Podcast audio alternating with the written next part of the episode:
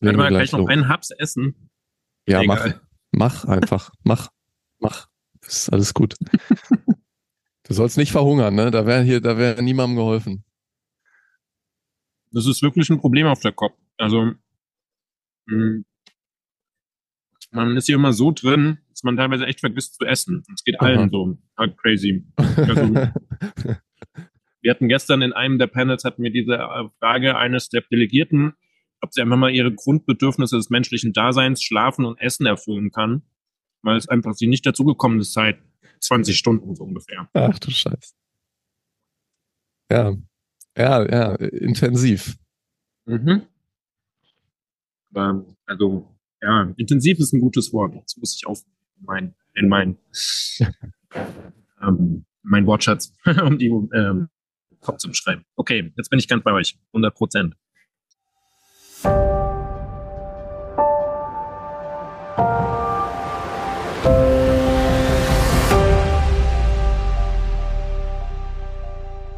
Ja, herzlich willkommen zu Folge 34 des Scientists for Future Podcast. Ähm, wir melden uns mit einem Spezial und ähm, falls die Audioqualität hier heute nicht unserem, unserem sonstigen Standard entspricht, gibt es dafür einen guten Grund. Denn ähm, ich spreche heute mit Friedrich Bohn. Wir kennen uns schon. Wir haben ähm, vor ungefähr zehn Folgen über den Wald der Zukunft gesprochen. Und Friedrich ist ähm, die letzten Tage in Dubai auf der COP28 und hat sich bereit erklärt, mal ein bisschen zu berichten. Also gibt's heute eine Folge ähm, live von der COP. Und ja, herzlich willkommen, Friedrich. Hallo, freue mich wieder sehr hier zu sein. Sehr schön. Ja, wir haben gerade schon festgestellt, ähm, dass das Leben auf so einer COP ist intensiv. Man ähm, kommt zu wenig Schlaf und zu wenig Essen. Ähm, wie, wie geht's dir denn gerade? Ähm, gerade geht's ganz gut. Ich glaube, ihr habt mich in einer guten Situation. Äh, ich habe gerade was gegessen ähm, seit sechs Stunden war vorher nicht viel. Ähm, Frühstück war auch nur sehr spärlich. Und äh, Kaffee-Level ist auch okay. Also gerade geht's. Ähm, aber ich habe, also nur als Beispiel bei der letzten COP, wo ich eine Woche war, habe ich ähm, fast drei Kilo abgenommen. Okay. Das ist vielleicht nicht das eigentliche Ziel, aber interessant. Hätte ich jetzt, hätte ich jetzt äh, nicht, nicht äh, als eine typische COP-Auswirkung erwartet. Wie lange bist du denn jetzt schon da? Genau, ich bin am Donnerstag ähm, letzte Woche gekommen, äh, war dann den ersten Tag auf der COP am Freitag und seitdem bin ich hier von früh morgens, also es geht los um ja halb neun spätestens bin ich auf dem Gelände und verlasse das Gelände ähm, nie vor zehn. Gestern war es Viertel vor zwölf. Okay. Und womit verbringst du dann so deinen Tag? Ich meine, das sind ja wirklich dann ähm, lange Arbeitszeiten, ne? Genau, also es ist so, dass wir, ähm, also ich gehöre zur, zur wissenschaftlichen Delegation, kann man sagen. Das, äh, der Name dafür bei der COP ist Ringo. Das steht für Research and Independent NGOs. Und der Tag beginnt meistens damit, dass wir früh erstmal ein Briefing haben, wo sich ähm, ein Teil von uns trifft, um einerseits den gestrigen Tag ähm, zu rekapitulieren und andererseits darüber zu diskutieren, was als nächstes passiert. Meistens gibt es dann auch noch einen wissenschaftlichen Impulsvortrag zu einem der Themen, die hier eben diskutiert werden. Also da ist schon so die erste äh, Druckbetankung an Informationen. Äh, danach geht's dann entweder damit weiter, mit der Presse zu sprechen, äh, auf Social Media aktiv zu sein. Das ist so ein Teil, den ich mache. Beziehungsweise finden dann verschiedene Podiumsdiskussionen statt, wo man entweder zuhört oder selber auf der Bühne steht. Ähm, und die dritte große Baustelle ähm, ist in den Verhandlungen selbst mit drin zu sitzen.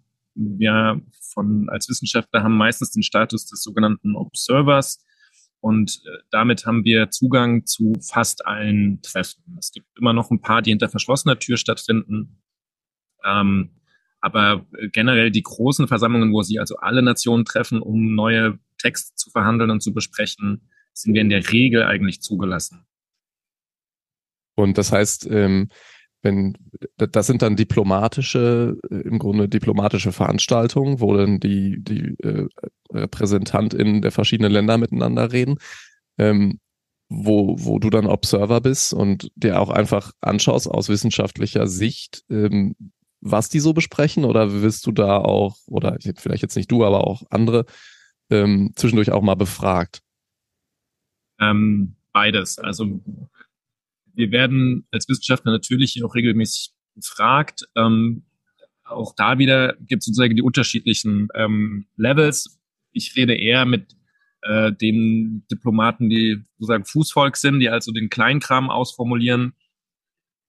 Mhm. Ähm, aber es gibt natürlich dann auch ähm, Konsultationen, die dann eine Annalena Baerbock, unsere Außenministerin, oder Steffi Lemke vom Bundesamt äh, macht, wo, wo dann natürlich auch hier Professoren und Professorinnen denen sozusagen beratend zur Seite stehen. Also man kann da so eine Analogie auch in der Hierarchie feststellen. Und so ein Treffen, also wenn man, man nennt das ein Plenary dann, wo sich sozusagen wirklich alle Nationen treffen, da ist es so, oder das Erste, was man, glaube ich, wissen muss, ist, auch hier gibt es so eine Art Fraktionen, man das bei vom Bundestag vielleicht kennt. Ne? Also verschiedene Ländergruppen, die ähnliche Interessen haben, schließen sich zusammen, damit dann nicht alle Länder ihren Senf dazu geben, sondern dass es dann schon mal aggregiert in diesen großen Treffen zugeht und dann spricht eben, äh, es spricht eigentlich nie Deutschland. Ich habe, glaube glaub ich, noch keinen ähm, ein Statement von Deutschland gehört, aber halt natürlich sehr, sehr viele von der EU, was dann sozusagen dieses Level ist. Oder USA ist etwas, sozusagen ein Land, was groß genug ist, um alleine zu sprechen. Es gibt aber dann zum Beispiel auch noch sowas wie die Vertreter äh, der kleinen Inselstaaten. Das sind also die Länder, die besonders vom Klimawandel bedroht sind, weil sie durch Meeresspiegel ähm, sozusagen die Gefahr haben, ausgelöscht zu werden. Hm. Und ähm, jetzt die, so eine COP, die findet ja jetzt nicht irgendwie einfach aus dem Blauen heraus statt. Ne? Da wird ja auch schon viel vorbereitet. Da gibt's ja auch im, im, im Vorlauf das ganze Jahr über immer wieder auch große Treffen. Ähm, warum ist das überhaupt jetzt notwendig? Ja, also ich meine, als Observer klar, aber warum ist es überhaupt notwendig, jetzt noch so in den direkten Austausch zwischen jetzt Politik und Wissenschaft zu gehen? Äh, da es tauchen ja jetzt nicht plötzlich in den letzten 24 Stunden neue Fakten auf. Also wo, wo, worin besteht da dann nochmal wirklich diese Konsultation? Ähm, weil theoretisch sind ja die Linien klar, da, das, da ist doch jetzt, passiert doch jetzt nichts, was wissenschaftlich Überraschungen bereithält, oder? Genau, natürlich die wissenschaftlichen Erkenntnisse ähm, verändert sich jetzt nicht. Es ist trotzdem gerade am Anfang der COP, also in der ersten Woche, häufig so, dass nochmal große Reports vorgestellt werden, ähm, sei es vom IPCC oder anderen großen wissenschaftlichen Organisationen. Global Carbon Project ist auch noch so eine wichtige Institution, die halt sozusagen ihren Jahresbericht immer vorlegen, wo einfach nochmal die Erkenntnisse der letzten, des letzten Jahres sozusagen nochmal äh, aufbereitet und zusammengefasst werden. Hm. Die tatsächliche Konsultation bezieht sich dann eher darauf, einzuschätzen, was eine konkrete neue Textpassage ähm, bedeutet, wie man die zu interpretieren hat. Einerseits eben aus diplomatischer und juristischer Sicht, aber eben auch aus äh, ökologischer oder klimapolitischer Sicht. Und auch da dann eben nochmal dieses Feedback, äh, was schon, muss ich sagen, sehr gerne angenommen wird, zumindest ähm, von der deutschen Delegation. Was ähm, hat es für Konsequenzen und wie, für, also was müsste sich im Text auf jeden Fall noch ändern? Also Natürlich entscheidet es am Ende ähm, die entsprechenden Diplomaten, aber da so eine Einschätzung zu bekommen, ähm, habe ich den Eindruck, sind die schon immer recht dankbar und auch aufgeschlossen für. Hm, okay. Ähm, die, diese COP, die ist jetzt ziemlich groß, habe ich, hab ich gelesen, ne? Also es ja, es ist mit Abstand die größte. Also die größte bisher war 50.000, das war letztes Jahr in Sharm el-Sheikh. Ja. Äh, dieses Jahr sind wir wahrscheinlich über 100.000, also mehr als verdoppelt. Und wie kommt das? Warum sind es, also irgendwie die, die grundsätzlichen äh, TeilnehmerInnen sind ja eigentlich die gleichen, oder? Also ich meine, kommen da jetzt ganz neue Gruppen zu oder sind es einfach die einzelnen Gruppen, die jetzt größer werden? Äh, ich habe noch keine detaillierte Aufschlüsselung gesehen, welche Gruppen jetzt wie genau äh, zu, äh, Zuwachs erlebt haben. Mein Eindruck ist, dass insgesamt die Wirtschaft stärker vertreten ist ist aber auch immer ein bisschen schwierig wirklich einzuschätzen, weil es in der Regel so ist, dass etwa 20 Prozent der COP-Besucher aus dem, ähm, aus dem Gastgeberland kommen. Und wenn man jetzt eben in den Vereinigten Arabischen Emiraten ist, dann sieht man es diesen Leuten schon an, dass, an, dass sie eben aus der Ölindustrie und so weiter kommen. Ähm, das mhm. heißt nicht, dass sie jetzt unbedingt gleich Öllobbyisten sind, aber dieses Land ist einfach echt crazy. so. Mhm. Und ähm, trotzdem habe ich das Gefühl oder auch, was ich jetzt mit ähm, anderen Leuten besprochen habe, so unser Eindruck ist, dass, dass die Wirtschaft stärker vertreten ist. Das kann man jetzt auf der einen Seite natürlich negativ interpretieren, weil man natürlich sagt, die Wirtschaft ist äh, das Problem. Auf der anderen Seite ist es aber so, wenn man halt wirklich die Transformation ganzheitlich hinbekommen will, dann müssen eben alle mitmachen und eben auch die Wirtschaft. Das ist so ein bisschen die Frage, wer jetzt am Ende wen mehr beeinflusst. Also es geht mhm. in beide Richtungen. Das ist so mhm. Das Ganze, also ich meine, die ganze COP stand ja von Anfang an ähm, auch aus dem Grund, erstmal, dass sie in den Vereinigten Arabischen Emiraten stattfindet und dann auch durch die, durch die Leitung der Konferenz, durch den ähm, ähm, Al-Jabbar, der ja auch gleichzeitig CEO von der staatlichen, im Grunde Öl, Öl äh, des staatlichen Ölkonzerns ist, irgendwie äh, merkt man da, an dieser Kritik merkt man das auch irgendwie, wenn man so vor Ort ist, hast du so das Gefühl, okay, da wird jetzt sehr stark die Agenda von bestimmt oder äh, vielleicht auch im Vergleich zu, zu deiner letzten COP? Ähm, also die erste Woche oder die ersten Auftritte waren haben eigentlich viele Leute sehr positiv gestimmt. Also die COP ist sehr gut organisiert worden von der Präsidentschaft.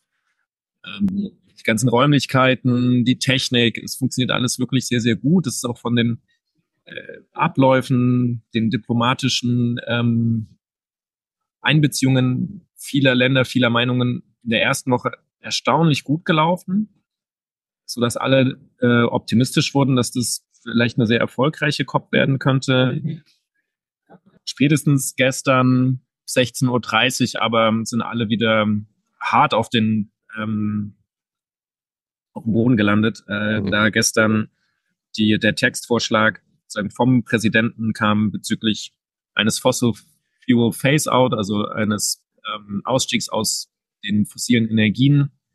Und diese Textpassage ist de facto kein Ausstieg. Es ist mhm. ähm, ein, ein, ja, eine mittlere Katastrophe, kann man sagen. Und ähm, das hat alle dann doch in, in dieser harten Formulierung doch sehr überrascht. Hm. Fangen, fangen wir vielleicht mal ähm, jetzt historisch an. Die COP, die ist ja gestartet mit einem ähm, relativ positiven ähm, Ereignis. Da, da ging es ja um diesen Loss and Damage Fund und ähm, unter anderem das Gastgeberland und ja aber auch Deutschland und einige andere Staaten haben irgendwie angekündigt, dass sie diesen Fonds jetzt erstmalig halt auch wirklich mit, mit Mitteln ähm, ausstatten. Ähm, es geht da, glaube ich, irgendwie um sowas erstmal an zugesagten Mitteln, sowas wie 400 Millionen Dollar. Ähm, ist jetzt, glaube ich, fühlt sich für mich nicht als beso nach besonders viel an, äh, zumal ja auch irgendwie eher so äh, in der Größenordnung 100 Milliarden pro Jahr eigentlich äh, gesprochen wird, was, was, was, was wir halt bräuchten, um diese Loss and Damages ähm, auch finanziell abzufedern. Ähm, so wie ich es verstanden habe, ging es ja aber auch darum, dass jetzt irgendwie dadurch, dass jetzt zum Beispiel die Vereinigten Arabischen Emirate ähm, eingezahlt haben, so ein bisschen diese Grenzen zwischen was sind ähm, was sind westliche Industrienationen, was sind Schwellenländer, äh, wer zahlt ein, so ein bisschen verschwimmen und vielleicht auch Druck ausgeübt wird auf große Emittenten wie zum Beispiel China, nicht unbedingt als Empfänger aus diesem, aus diesem äh, Geldfonds äh, ja aufzutreten, sondern eher auch einzuzahlen. Ähm, hast du da noch irgendwie was mehr mitbekommen? Hast du irgendwelche Hintergründe? Äh, also äh, sehr gute Zusammenfassung ähm, hätte von mir sein können. Gut. ähm, oh, das war jetzt Eigenlob. Ähm, okay, aber das war, also es war wirklich, äh, genau, also ich würde es genauso sehen. Hm. Was, ich würde eher noch was ergänzen. Also ich habe, oder andersrum, ich habe erstmal ansonsten nicht große weitere Geldflüsse aus den ähm, aus den nicht traditionellen Geberländern ansonsten mitbekommen. Das ist tatsächlich nur bei, soweit ich das mitbekommen habe, nur bei den Vereinigten Arabischen Emiraten geblieben. Mhm. Ähm, aber da kann auch durchaus sein, dass mir das durch die Lappen gegangen ist, weil es einfach so viele, viele kleine Töpfe diesmal waren, ähm, dass ich da den einen oder anderen vielleicht nicht mitbekommen habe. Ähm, was ich aber noch in diesem Zuge des Loss and Damage noch recht wichtig finde, ist, also am Anfang waren alle eben sehr euphorisch und dachten, oh toll, dass das geklappt hat. Äh, es ist aber auch so, dass A, das Geld eigentlich eben immer noch um viele Größenordnungen zu klein ist. Auf der anderen Seite ist aber auch so, dass die eigentlichen kritischen Fragen, nämlich wie dieses Geld denn ganz konkret nach welchem Schlüssel verteilt werden soll und was da die entscheidende Aufsichtsbehörde ist, dass das noch nicht entschieden ist. Es wurde sozusagen jetzt einfach nur um diesen diese erste Pro-Botschaft zu verkünden, wurde gesagt, es wird jetzt einfach mal für vier Jahre der Weltbank ähm, unterstellt, das ganze Programm. Mhm. Ähm, was mehrere der Entwicklungsländer gerne vermieden hätten. Und äh, aber es eben so die Sache war, okay, dann kriegen wir es wenigstens jetzt zum Laufen und das war sozusagen die Idee, das dann doch anzunehmen und doch zu akzeptieren. Aber eben diese Frage, wie das eigentlich langfristig strukturiert sein soll, ähm, diese Frage ist immer noch nicht geklärt. Hm. Und ähm, ist es, also hast, hast du eine Einschätzung, wie konkret diese Einzahlungen jetzt auch gemeint waren? Weil ich meine, das jetzt irgendwie, ich glaube, bei Deutschland ging es ja um 100 Millionen. Ähm, man kann immer sagen, ja, äh, wir werden da in Zukunft 100 Millionen einzahlen oder oder das Geld ist halt quasi schon überwiesen, ne? Und da irgendwo dazwischen ist irgendwie ein Graubereich. Ähm, und dass Gelder zugesagt werden, die dann aber äh, letztendlich in der Umsetzung nicht ausgezahlt oder verzögert ausgezahlt werden, hat man jetzt auch häufiger erlebt. Ist das, wie, wie ist das hier bei diesen, bei diesen also, Summen, über die wir jetzt gerade sprechen? Also jetzt konkret bei dem Loss und Damage, dadurch, dass es auch an die Weltbank gekoppelt ist, ähm, würde ich für den Fall eigentlich die Chancen sehr, sehr gut sehen, dass diese Gelder tatsächlich auch ähm, genutzt werden und eben hoffentlich, aber das ist eben diese Frage nach diesem Schlüssel, ne, ähm, hoffentlich auch gut genutzt werden. Bei den ich glaube, inzwischen sind es um die etwas mehr als 80 Milliarden, die insgesamt hier ins Spiel gebracht wurden. Äh, da bin ich bei manchen Summen sehr, sehr skeptisch, vor allem bei den Summen, die aus ähm, der Privatwirtschaft oder von Philanthropen kommen, die einen durchaus beachtlichen Anteil hier haben, die mhm. sozusagen diese Zusagen gemacht haben.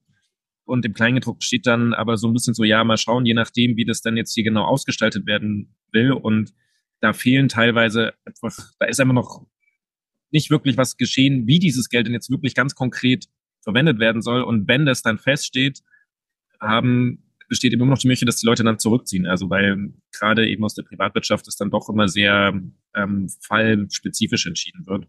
Hm. Und das aber mehr so eine Willensbekundung war, weniger, dass jetzt hier wirklich schon Geld überwiesen wurde. Aber sowas passiert auf der COP. Da kommt so ein Milliardär und sagt so, ähm, ich habe heute einen guten Tag und ähm, ich möchte jetzt ja. hier eine Milliarde äh, von meinem von meinem Vermögen investieren, um damit irgendein, irgendwas zu tun?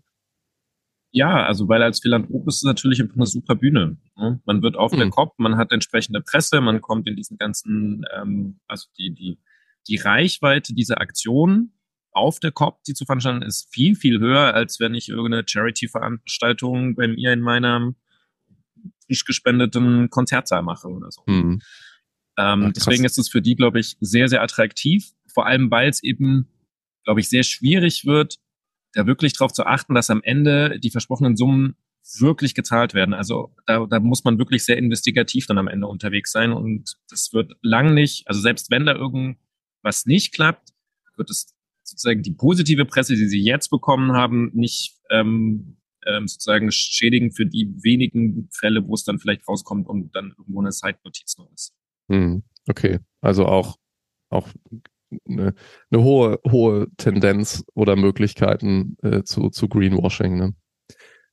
Ähm, in dem Fall ja. Also wie gesagt, ja. ich bin bei, also bei den Staaten, staatlichen Geldern bin ich, ist meine Einschätzung, dass es tendenziell besser funktioniert. Also das ist wirklich manchmal eher das Problem, dass die Gelder zwar eingezahlt werden und sozusagen Anführungszeichen weg sind, aber der, das Aufbrauchen der Gelder manchmal länger dauert als gehofft von mhm. allen Beteiligten.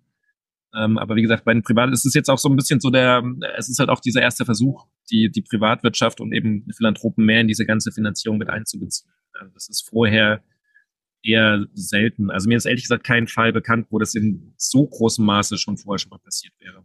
Okay. Ja, ich meine, es ist ja auch, ist ja jetzt auch nicht per se schlecht, aber muss natürlich auch irgendwie was hinterstecken, ne? Ähm, genau. Sich nur dahin zu stellen und drüber zu reden, ist jetzt erstmal noch keine Hilfe. Ähm, dann war ja ein großes Thema, das, da ging ja auch direkt zu Beginn los. Du hast es im Grunde ja auch eben schon so kurz angesprochen, dieser Global Stock Take. Ähm, kannst du uns mal so kurz umreißen, was das ist und was da jetzt so die Ergebnisse sind, die präsentiert wurden? Beim Global Stock, also der, die, die Grundidee von Paris ähm, war zu sagen, jedes Land überlegt sich selber, wie viel es beiträgt zur Vermeidung des Klimawandels.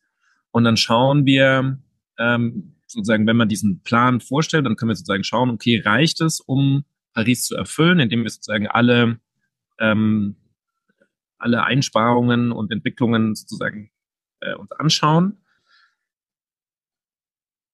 Der Punkt ist also bei diesem, das sind die sogenannten NDCs, das steht für ähm, National Determined Contributions. Das sind diese Pläne, die wurden nach Paris dann sozusagen veröffentlicht äh, um 2000. Die Länder waren da auch schon unterschiedlich schnell.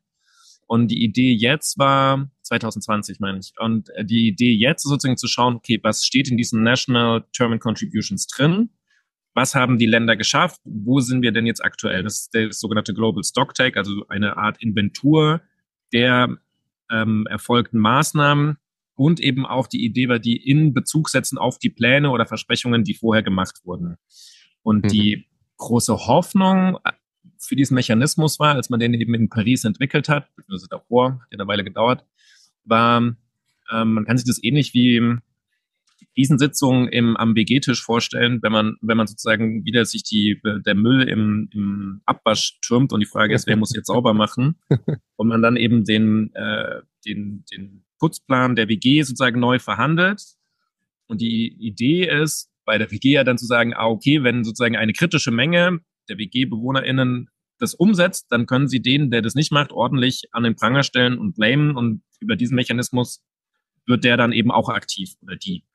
Und im Prinzip ist es genauso bei diesen NDCs. Die Idee war, dass eine kritische Masse an Ländern es schafft, ihre eigenen Versprechungen zu erfüllen und dann mit dem Finger auf die anderen zeigen kann, diplomatisch, und die dazu sozusagen ähm, drängen kann, endlich auch aus dem Knick zu kommen. Und? Klappt's? Nein. Leider nicht. Ähm, das Problem ist, dass sozusagen sich alle für den WG-Plan ausgesprochen haben, aber es hat halt trotzdem alle nur so ein bisschen was gemacht und der Müll ist halt immer noch da. Abgesehen davon, dass dieser ähm, Plan, also die Gesamtsumme der Anstrengungen auch schon nicht ausgereicht hat. Also es ist eigentlich sozusagen doppelt nicht gut gelaufen in der Gesamtsumme. Es gibt ein, zwei kleine Länder, die ihren Plan einigermaßen erfüllt haben, aber eben nicht die, also nicht die kritische Menge und auch keins der wirklich großen Länder. Hm. So dass man jetzt einfach gerade versucht, eben in dieser Abschlusserklärung dahin zu gehen. Also jetzt beginnt sozusagen eine neue Runde. In den nächsten ein, zwei Jahren sollen wieder neue Pläne vorgestellt und erarbeitet werden, die dann in fünf Jahren wieder evaluiert werden. Ähm, und man versucht jetzt in der jetzigen Abschlusserklärung das Ganze eben ein bisschen mehr zu schärfen. Also eine ist jetzt dahingehend zu schärfen, dass man sagt, okay, wir brauchen mehr konkrete Zahlen. Diese Zahlen müssen jetzt zwischen den verschiedenen Ländern auch besser vergleichbar sein.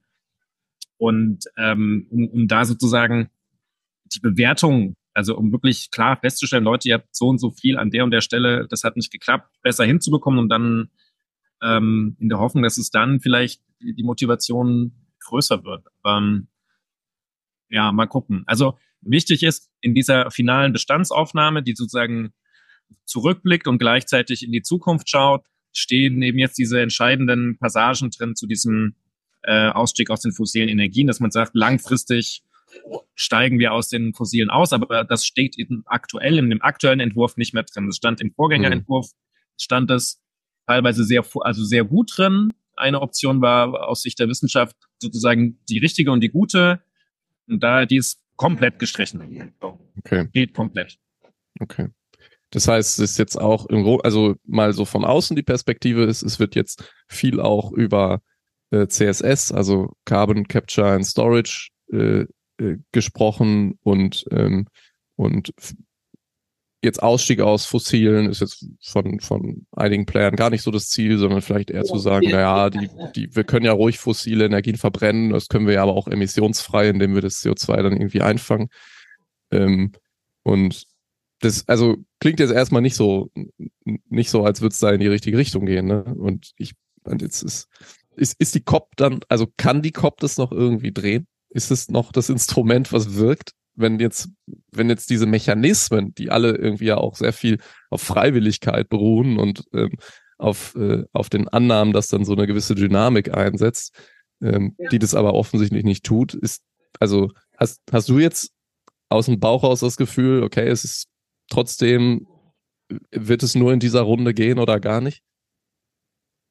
Ähm, jetzt fällt mir eine ganze Menge ein. Also, das, also Punkt eins, Carbon Capture and Storage und diese ganze Debatte.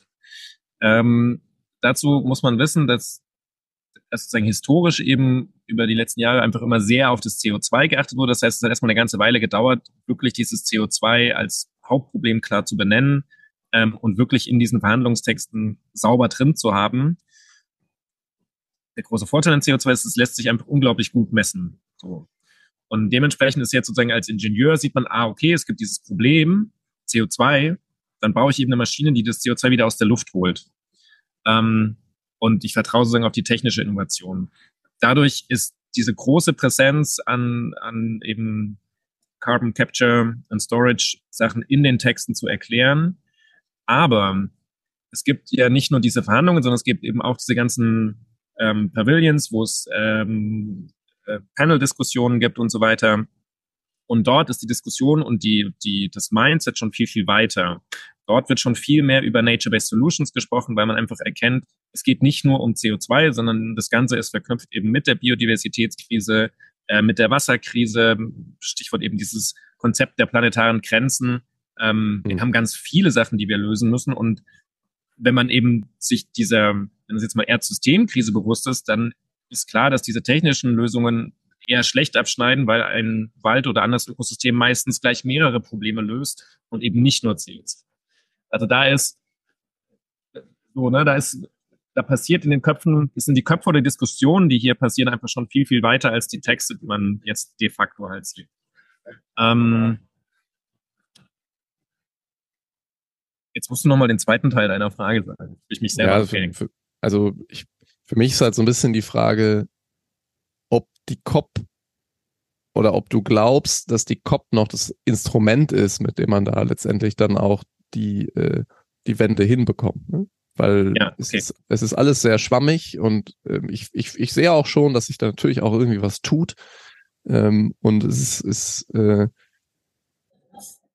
erscheint trotzdem, dass letztendlich ähm, vor allem das Lobbying der, der äh, fossilen Industrie diesem, diesem Konsens, was jetzt getan werden muss und wo es, also auf wissenschaftlicher Ebene ist es eh schon ein Konsens, ja, aber ähm, diesem, diesem jetzt diplomatischen Konsens, okay, wir müssen raus aus den fossilen äh, Energieträgern und wir müssen ähm, auch auf die anderen Probleme achten, auf die anderen Boundaries, die, die dieser Planet halt hat. Und ähm, jetzt einfach nur das CO2-Problem lösen, wird uns, wird uns die anderen Probleme halt nicht lösen. Ähm, da, da sind halt, da, da wird halt einfach gegengearbeitet. Und ich frage mich, ist die COP das, das Treffen, das Instrument, was dieses Problem jetzt ja eigentlich wirklich kurzfristig lösen muss, aber ist die Frage, ob es das auch kann. Ähm, muss ich auch ein bisschen ausholen. Aber wir haben ja ein bisschen Zeit. Ja. Ähm, die, also die, mein Eindruck ist, dass ähm, wir in Deutschland, wobei ich glaube, das ist gar nicht so sehr jetzt eine, eine deutsche ähm, Perspektive, sondern generell, wenn man in einer Demokratie lebt, die eben einen einigermaßen gut funktionierenden Parlamentarismus ähm, hat, haben, haben wir die Vorstellung, dass die COP so ähnliches, sowas ähnliches ist wie ein Weltparlament. Das heißt, wenn wir hier eine kritische Mehrheit haben, können wir hier irgendwas entscheiden was dann für alle gilt. Das ist aber nicht der Fall. Die COP ist, was sie leisten kann, ist eben zu schauen, wie wir uns weltweit koordinieren und abstimmen können, ähm, weil es sozusagen, es gibt nicht den souveränen, die COP, also die, wenn die COP etwas entscheidet, dann ist das nicht erstmal nicht bindend für die souveränen Nationalstaaten, sondern es ist erstmal nur zu schauen, ähm, wie organisieren wir uns einfach? Also was sind die Themen, wie wollen wir das lösen, wie können wir uns gegenseitig unterstützen?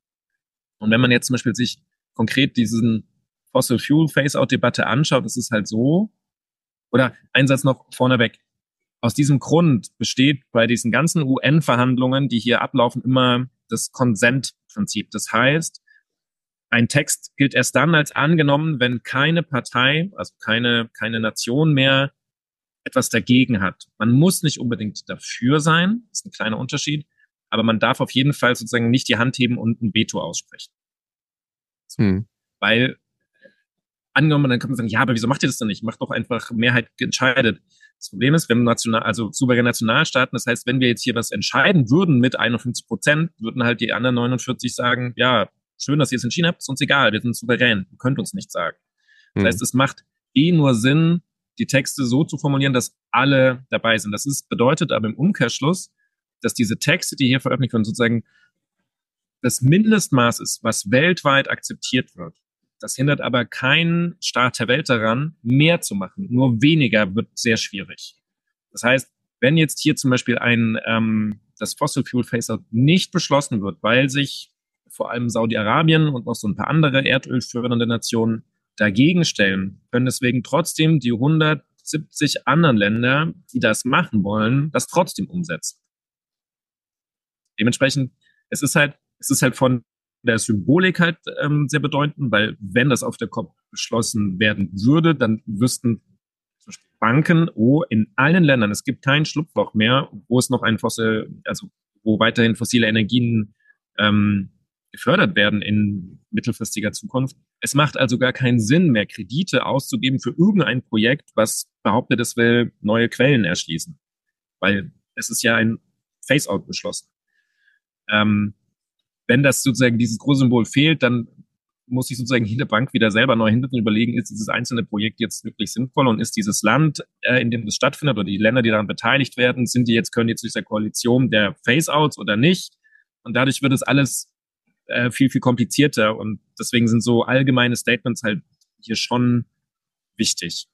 Hm. Weil auch da aus wissenschaftlicher Sicht ist natürlich so, wir müssen halt in den nächsten fünf Jahren aus dem Knick kommen und nicht irgendwie hoffen, dass wir im Mitte des Jahrhunderts einen Face-out haben. Das ist aus wissenschaftlicher Sicht jetzt nicht die zentrale Forderung, sondern wirklich eher die Frage, wie kriegen wir halt kurzfristig hier mehr hin. Und da schließt sich jetzt der Kreis, da spielen sozusagen wieder dann diese ähm, NDCs, also National Determined Contributions, die im Paris-System sind mit ihrer Fünf-Jahres-Rotationsperiode eben eine große Rolle. Hm.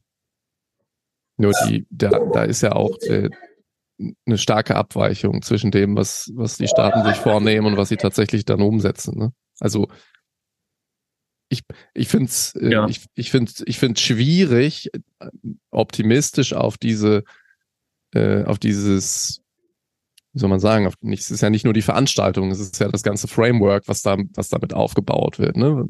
So von Paris und, und dem davor. Also äh, man, man sieht halt, okay, es werden, es, es werden irgendwelche Minimalziele vereinbart, ja, die, die man gerade, wo man sich so gerade noch durchringen kann. Ähm, und dann, und, und niemand dagegen stimmt. Und die werden aber dann ja im Wesentlichen auch noch nicht erfüllt, weil die Staaten ihre, ihre eigenen Zusagen nicht einhalten. So. Und wenn jetzt, selbst wenn jetzt eine also mein Bauchgefühl ist wäre jetzt nicht besonders wahrscheinlich, dass jetzt der Fossil Fuel Phase Out in der Abschlusserklärung drinsteht. Ähm, wenn er drinsteht, dann fehlt vielleicht irgendwie die, die, die Timeline, das heißt, man weiß nicht wann. ähm, und, und selbst wenn es drin steht, es, es wird ja trotzdem niemand wirklich daran gehindert, einfach zu sagen, ja, nee, das haben wir anders, das, den Text haben wir irgendwie anders gelesen. Wir dachten erst in 200 Jahren.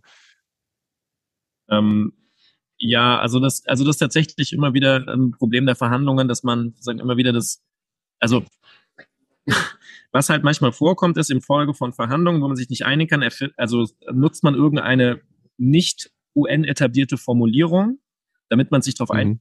einigen kann, weil jeder darunter was anderes versteht und dann muss man halt in Jahren drauf erklären, was darunter eigentlich zu verstehen ist. Also das ist, das ist sozusagen die, die, die Schwierigkeit. Ähm, aber ich ich, ich, ich sehe es nicht ganz so pessimistisch, wie du das jetzt siehst. Also ich finde schon, dass die, die COP über die Jahre durch, also man muss sich das mal vorst äh, vorstellen, es ist halt eben nicht eine WG aus sechs Leuten, sondern es ist halt eine WG aus 195 Leuten. Und wenn man sich mhm. überlegt, angenommen, man würde mit 195 Leuten zusammen in einem Haus wohnen und müsste das managen, dass das auch nicht einfach ist, also und dass trotzdem aber Fortschritte gemacht werden. Ich finde, da tun wir der COP an manchen Stellen manchmal schon Unrecht. Im Sinne von, wenn man sich überlegt, wo kommen wir her und was müssen wir hier eigentlich leisten, ähm, ist das schon wirklich beeindruckend. Und ich würde auch wirklich sagen, dass hier wirklich viele Leute, also, also vielleicht die meisten, die sind wirklich das Problem lösen wollen, aber einfach es auf der Welt so unterschiedliche Kulturen, so unterschiedliche Voraussetzungen, sei es ökonomisch ähm, oder auch von Ressourcen oder Naturbedingungen, Umweltbedingungen etc. gibt, ähm, dass es einfach echt schwierig ist, da eine gemeinsame Linie zu finden. Ähm,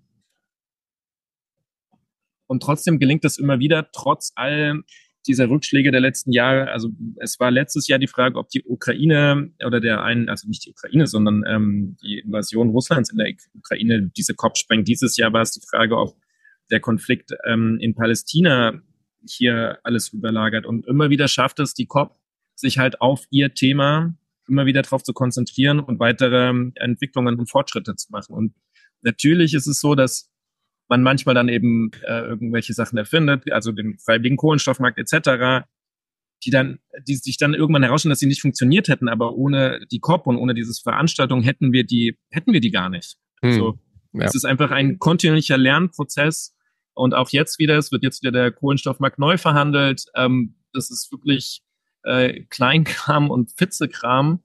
Ähm, aber wenn, wenn das ähm, vorankommt, wäre das wiederum eine Möglichkeit, wie wir es halt wirklich schaffen, ähm, diese ganze Kohlenstoffproblematik endlich mal in diesen Markt einzupreisen. Momentan wäre einfach Kosten entstehen, die aber sich nicht in den Preisen abmelden, weil CO2 nur bedingt, also in Europa mit dem Cap-and-Trade-System machen die ja schon einiges in die Richtung, aber auch da sind A noch nicht alle Emissionen drunter. Ähm, es dauert halt einfach. Also das ist die Verteidigung für die COP. Und jetzt kommt halt der Wissenschaftler, der sagt, ja, es ist trotzdem einfach viel zu langsam. Fuck. so, also ganz ja, objektiv. Ja. Scheiße. Ja.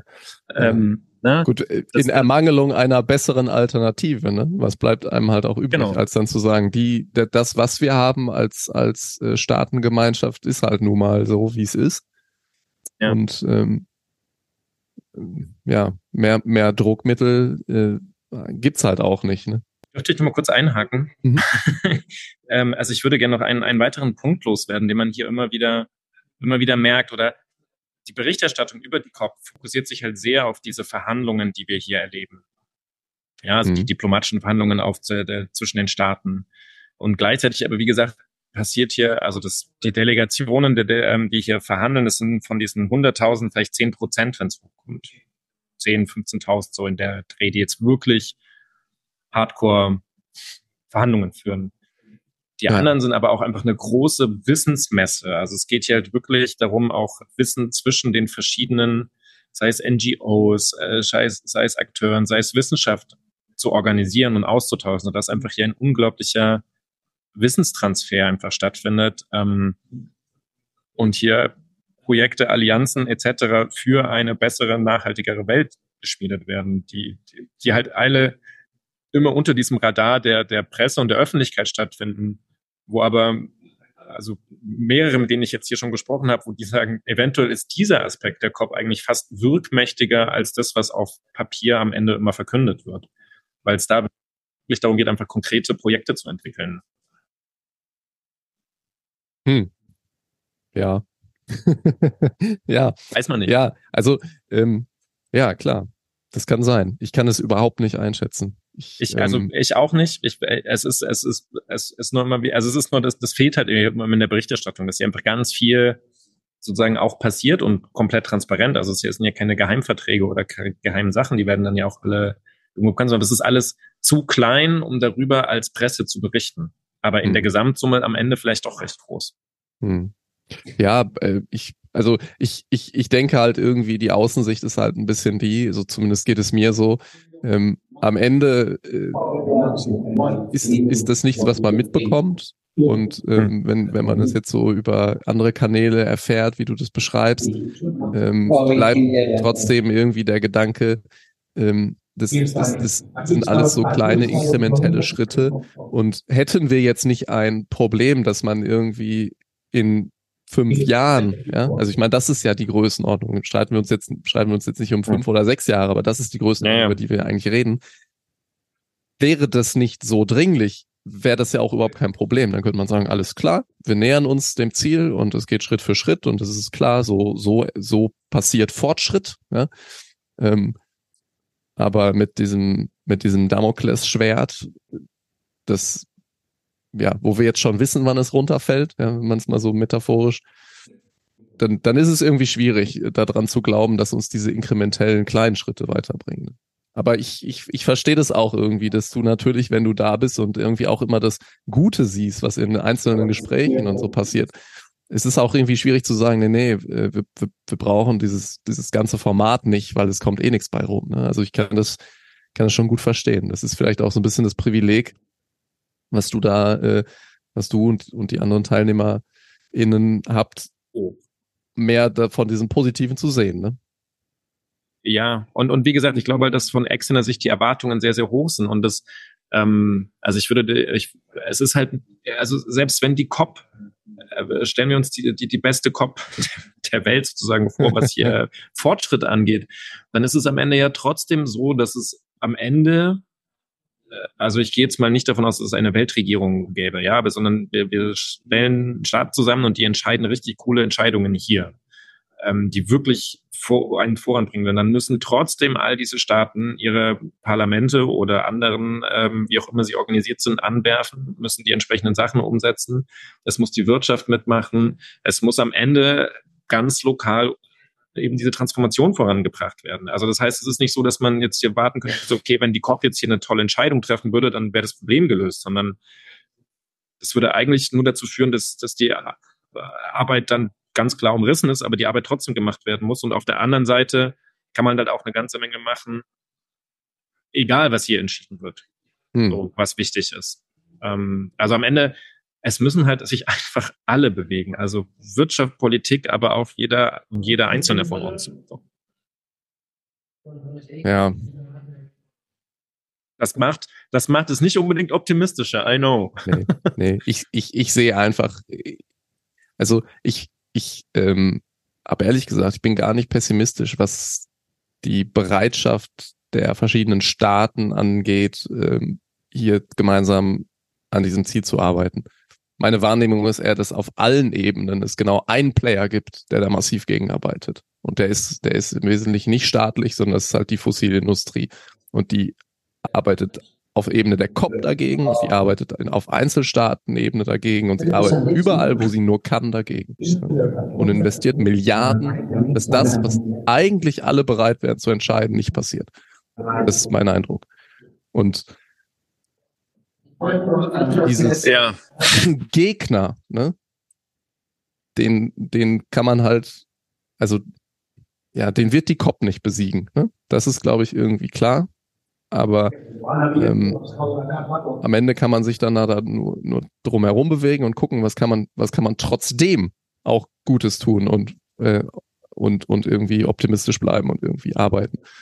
Aber ähm, ja, da, da gründet sich halt irgendwie viel von meiner Sicht auf, auch auf diese Veranstaltung raus, dass ich irgendwie sehe, da wird an allen Ebenen, wo es auch nur geht, gegengearbeitet. Ähm, und jetzt habe ich eben gelesen, die nächste COP ist in Aserbaidschan. Hey. Ist auch ein, ist auch ein Land, das äh, viel, viel Geld, glaube ich, auch mit, mit fossilen Industrien verdient. Die danach soll in Brasilien stattfinden. Da weiß ich nicht genau. Ich glaube, da, da hält es sich die Waage, wie viel, äh, ja, wie viel für und gegen die Klimakrise argumentiert wird. Ähm, die genau. haben auch, also ich, viel zu verlieren. Ne? ja. Aber ja. also die, die Hoffnung ist so ein bisschen, das war heute in unserem ähm, Meeting von den Wissenschaftlern und jetzt ähm, auch, was ich heute noch so auf den Gängen aufgeschnappt habe, ähm, war so diese Tendenz, die jetzige COP, äh, die nächste COP und so weiter,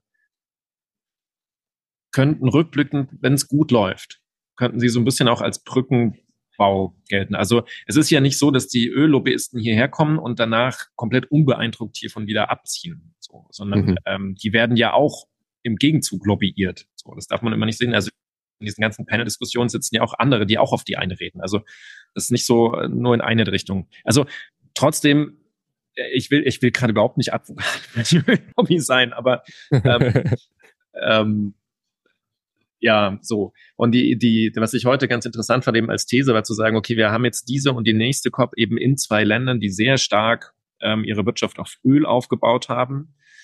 Ähm, durch die Dialoge verstehen wir am Ende vielleicht dann einander doch noch mal besser und können gemeinsam überlegen, wie wir eine Lösung finden, die für alle akzeptabel sind, die dann eventuell eben in Brasilien wirklich an ähm, Kraft entwickeln könnte, weil Brasilien sozusagen eben einerseits eben diese Tradition über den Amazonas und so weiter eine, eine Awareness dafür hat, also auch in der breiten Bevölkerung oder in der in Teilen der Bevölkerung dort und auf der anderen Seite aber eben auch mit Petrobras einen der großen Ölproduzenten.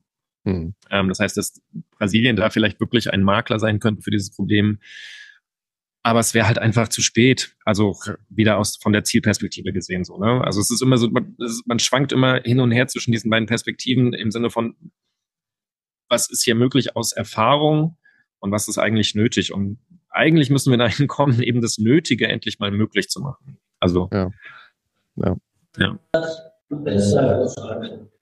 Ja, Friedrich, wie verbringst du denn jetzt noch die, die, die, die Tage? Also theoretisch endet die COP heute, richtig? Das ist eigentlich äh, genau, der letzte Tag. Ähm, jetzt wurde aber ja. schon angekündigt, dass es äh, bei dem aktuellen Entwurf ähm, des, der Abschlusserklärung äh, die undiplomatische Lösung wäre, es reisen einfach alle ab. die diplomatisch ist, ja, wir verlängern nochmal, reden. Ähm, wie lange bist du jetzt noch da? Äh, ich selbst bin, also mein Flieger geht erst am Donnerstag, ähm, Donnerstagmittag. Und solange hier noch, also ich glaube nicht, dass es bis Donnerstagmittag dauert. Das wäre schon extrem lang. Ich glaube, mhm. die längste, also die längste Kopfverzögerung war, glaube ich, knappe 48 Stunden. Ähm, mal schauen, man sieht, es gibt so ganz nette Analysen, die sozusagen zeigen, dass jede, also im Mittel die Cops immer länger dauern, also immer krasser überziehen. Mhm. Ähm, ich würde aber äh, dem Präsidenten hier, der wirklich sehr auf den Zeitplan immer wieder pocht und da sehr drauf ähm, einen großen Fokus hat, vermuten, dass es jetzt diese keinen keinen neuen Rekord ergeben wird. Ich befürchte eher, dass es so ist, dass ähm, wenn man sich nicht einigen kann, er irgendwann sagt so, das ist jetzt der Entwurf. Entweder akzeptiert ihr den oder wir vertagen es auf nächstes Jahr in Baku, Aserbaidschan und warten einfach ein Jahr. Und das Problem daran ist eben, diese, diese Idee käme der Ölindustrie viel mehr entgegen als jeder Entwurf, der hier gemacht wird. Und ja, das ist so das Dilemma, in dem eben die Staaten sind, die eben nicht so sehr äh, ihre Wirtschaft von der Öl abhängig haben. Hm. Ja. Ja, aber das Rahmenprogramm ist, also ich meine, das, das ist jetzt zu Ende, oder? Oder gibt's für dich jetzt auch noch wieder neu, weil weil die Agenda dann weiterentwickelt wurde, wieder neue äh, feste Veranstaltungen, wo du jetzt weißt, okay, da, da äh, werde ich meine Zeit verbringen, da werde ich mich in, wieder in Panels oder so aufhalten oder sind nee, du da jetzt genau. ein bisschen also, eher auf Abruf und sagst, okay, mal schauen, was jetzt auf politischer Ebene passiert und dann ich bin bereit, wenn, wenn da was stattfindet, wo, wo ich irgendwie beitragen kann? Also das ist alles gerade ja, mehr oder weniger äh, kurzfristige Veränderungen. Also in, in Research Independent NGOs, also in dieser Wissenschaftsgruppierungen sind die wiederum eingeteilt in verschiedene Aspekte. Also ich bin einerseits in der, in der für das Thema Wald natürlich da, mhm. ähm, aber andererseits eben auch für alle Sachen, die jetzt Artikel 6 betreffen, also vereinfacht gesagt den, den Kohlenstoffmarkt. Ähm, und da verlaufen die Verhandlungen auch immer noch.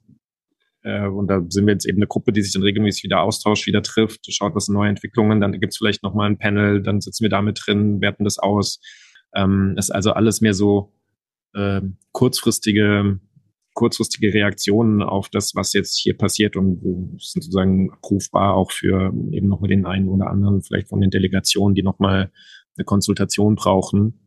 Ähm, mhm. Das ist das eine. Und auf der anderen Seite, ähm, ja, dann halt Arbeiten mit der Presse auch nochmal zu machen, wo auch da nochmal Nachfragen kommen, ja. nochmal eine Einschätzung etc., wo man dann halt auch nochmal, ähm, soweit man kann, eben Auskunft gibt. Weil, also, man kann ja immer nur ein Teil, also weil das, das Ganze ist so riesig und so komplex, ähm, dass, dass man eh immer nur einen Teil davon überblickt. Hm, hm. Ja, ja, klar. Ja, ja, klar. Ich meine, bei, bei 100.000 TeilnehmerInnen ist äh, auch irgendwie klar, dass nicht alle gleichzeitig da sitzen ne? und äh, genau. gemeinsam irgendwie quatschen. Ja. ja. Ich habe deine Zeit im Blick. Du musst gleich los. Genau. Vielleicht, genau. um ähm, noch einmal auf das Thema Wald zu kommen. Du hast es jetzt gerade auch nochmal erwähnt. Das ist dein, das ist ja dein Thema. Da haben wir ja in der letzten Folge äh, mit dir auch viel drüber gesprochen.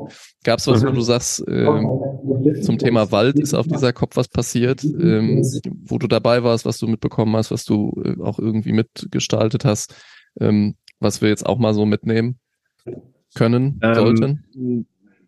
Nee, also sozusagen, also direkt war Wald diesmal kein Thema. Das wird sicherlich in zwei Jahren in Brasilien eine ganz andere Sache sein. Mhm. Ähm, es war, ist halt mehr so, dass Wald eher so überall so ein bisschen mit drin hängt. Also angefangen vom Kohlenstoffmarkt, aber auch in den ähm, diesen Global, ähm, in dem im Global Stocktake, also diese Inventuraufnahme, die wir gerade machen, auch da natürlich jedes Land auch über ihren Wald berichtet. Es spielt sozusagen immer so überall ein bisschen mit, aber ist nirgendwo das zentrale Ding, ähm, was es für mich eben so ein bisschen schwierig war, jetzt irgendwie irgendwo überall ähm, konstruktiv, also de facto musste ich mich dann halt irgendwann für eins entscheiden und mhm. ähm, da ich auch in Sharm el schon was zum Kohlenstoff gemacht, gemacht habe, habe ich da jetzt weitergemacht. Ähm, auf der anderen Seite, es gibt noch, gab noch den Versuch von der Lula, also dem Präsidenten von Brasilien, einen, einen Fonds aufzusetzen für den Waldschutz. Da ist aber relativ wenig Geld zusammengekommen. Ähm, ich glaube aber auch da ist die Idee, den eben jetzt schon mal zu platzieren, dann die Lehren draus zu ziehen, nächstes Jahr das nochmal versuchen und ein bisschen größer und besser zu strukturieren, um dann in zwei Jahren da wirklich was Großes zu machen, ist so meine Vermutung, außer er ist jetzt so frustriert von den Reaktionen und dem wenigen Geld, dass er sagt, okay, das ja. funktioniert gar nicht. Ja. Ähm, ja, das ist, also, ja, ich meine, es war eine Öl- und Wüstenkopf und keine Waldkopf.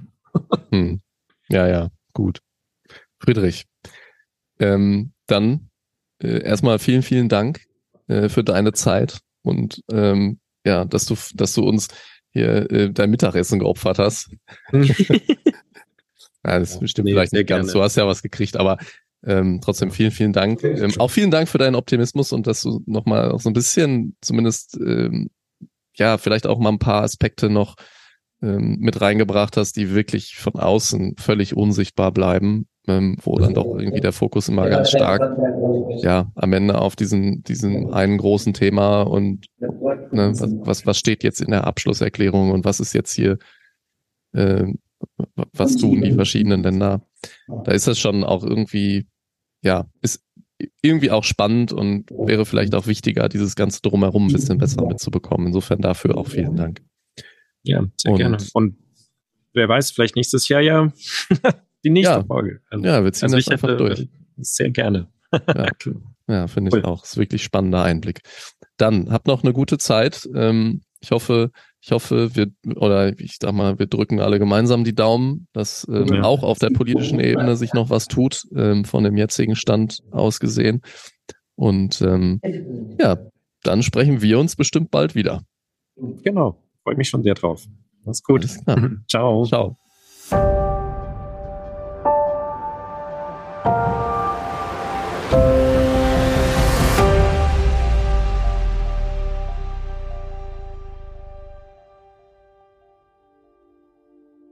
Enden möchten wir diese Folge noch mit einem kleinen Hinweis im Namen der Scientists for Future. Dank des ehrenamtlichen Engagements vieler WissenschaftlerInnen, Kolleginnen und Kollegen in unseren mittlerweile über 80 Fach- und Regionalgruppen konnten wir in den letzten Jahren viele wichtige Projekte umsetzen. Neben der Veranstaltung von zahlreichen Workshops, Seminaren und Symposien zählt hierzu eine ganze Reihe von Formaten im Bereich Wissenschaftskommunikation. Etwa das umfangreiche Wissenszentrum, das Orientierungspunkte und Stellungnahmen zu vielen Nachhaltigkeitsthemen enthält oder auch dieser Podcast. Um das alles aufrechtzuerhalten und neue Projekte anzustoßen, braucht es neben ehrenamtlichem Engagement allerdings auch finanzielle Ressourcen. Wenn ihr unsere Arbeit im Kampf gegen die Nachhaltigkeitskrise unterstützen wollt, würden wir uns daher sehr über eine Spende an den gemeinnützigen Förderverein Scientists for Future e.V. freuen. Spenden sind per Banküberweisung möglich. Auf unserer Webseite s4f-podcast.de haben wir hierzu die Seite Spenden eingerichtet. Vielen Dank für eure Unterstützung.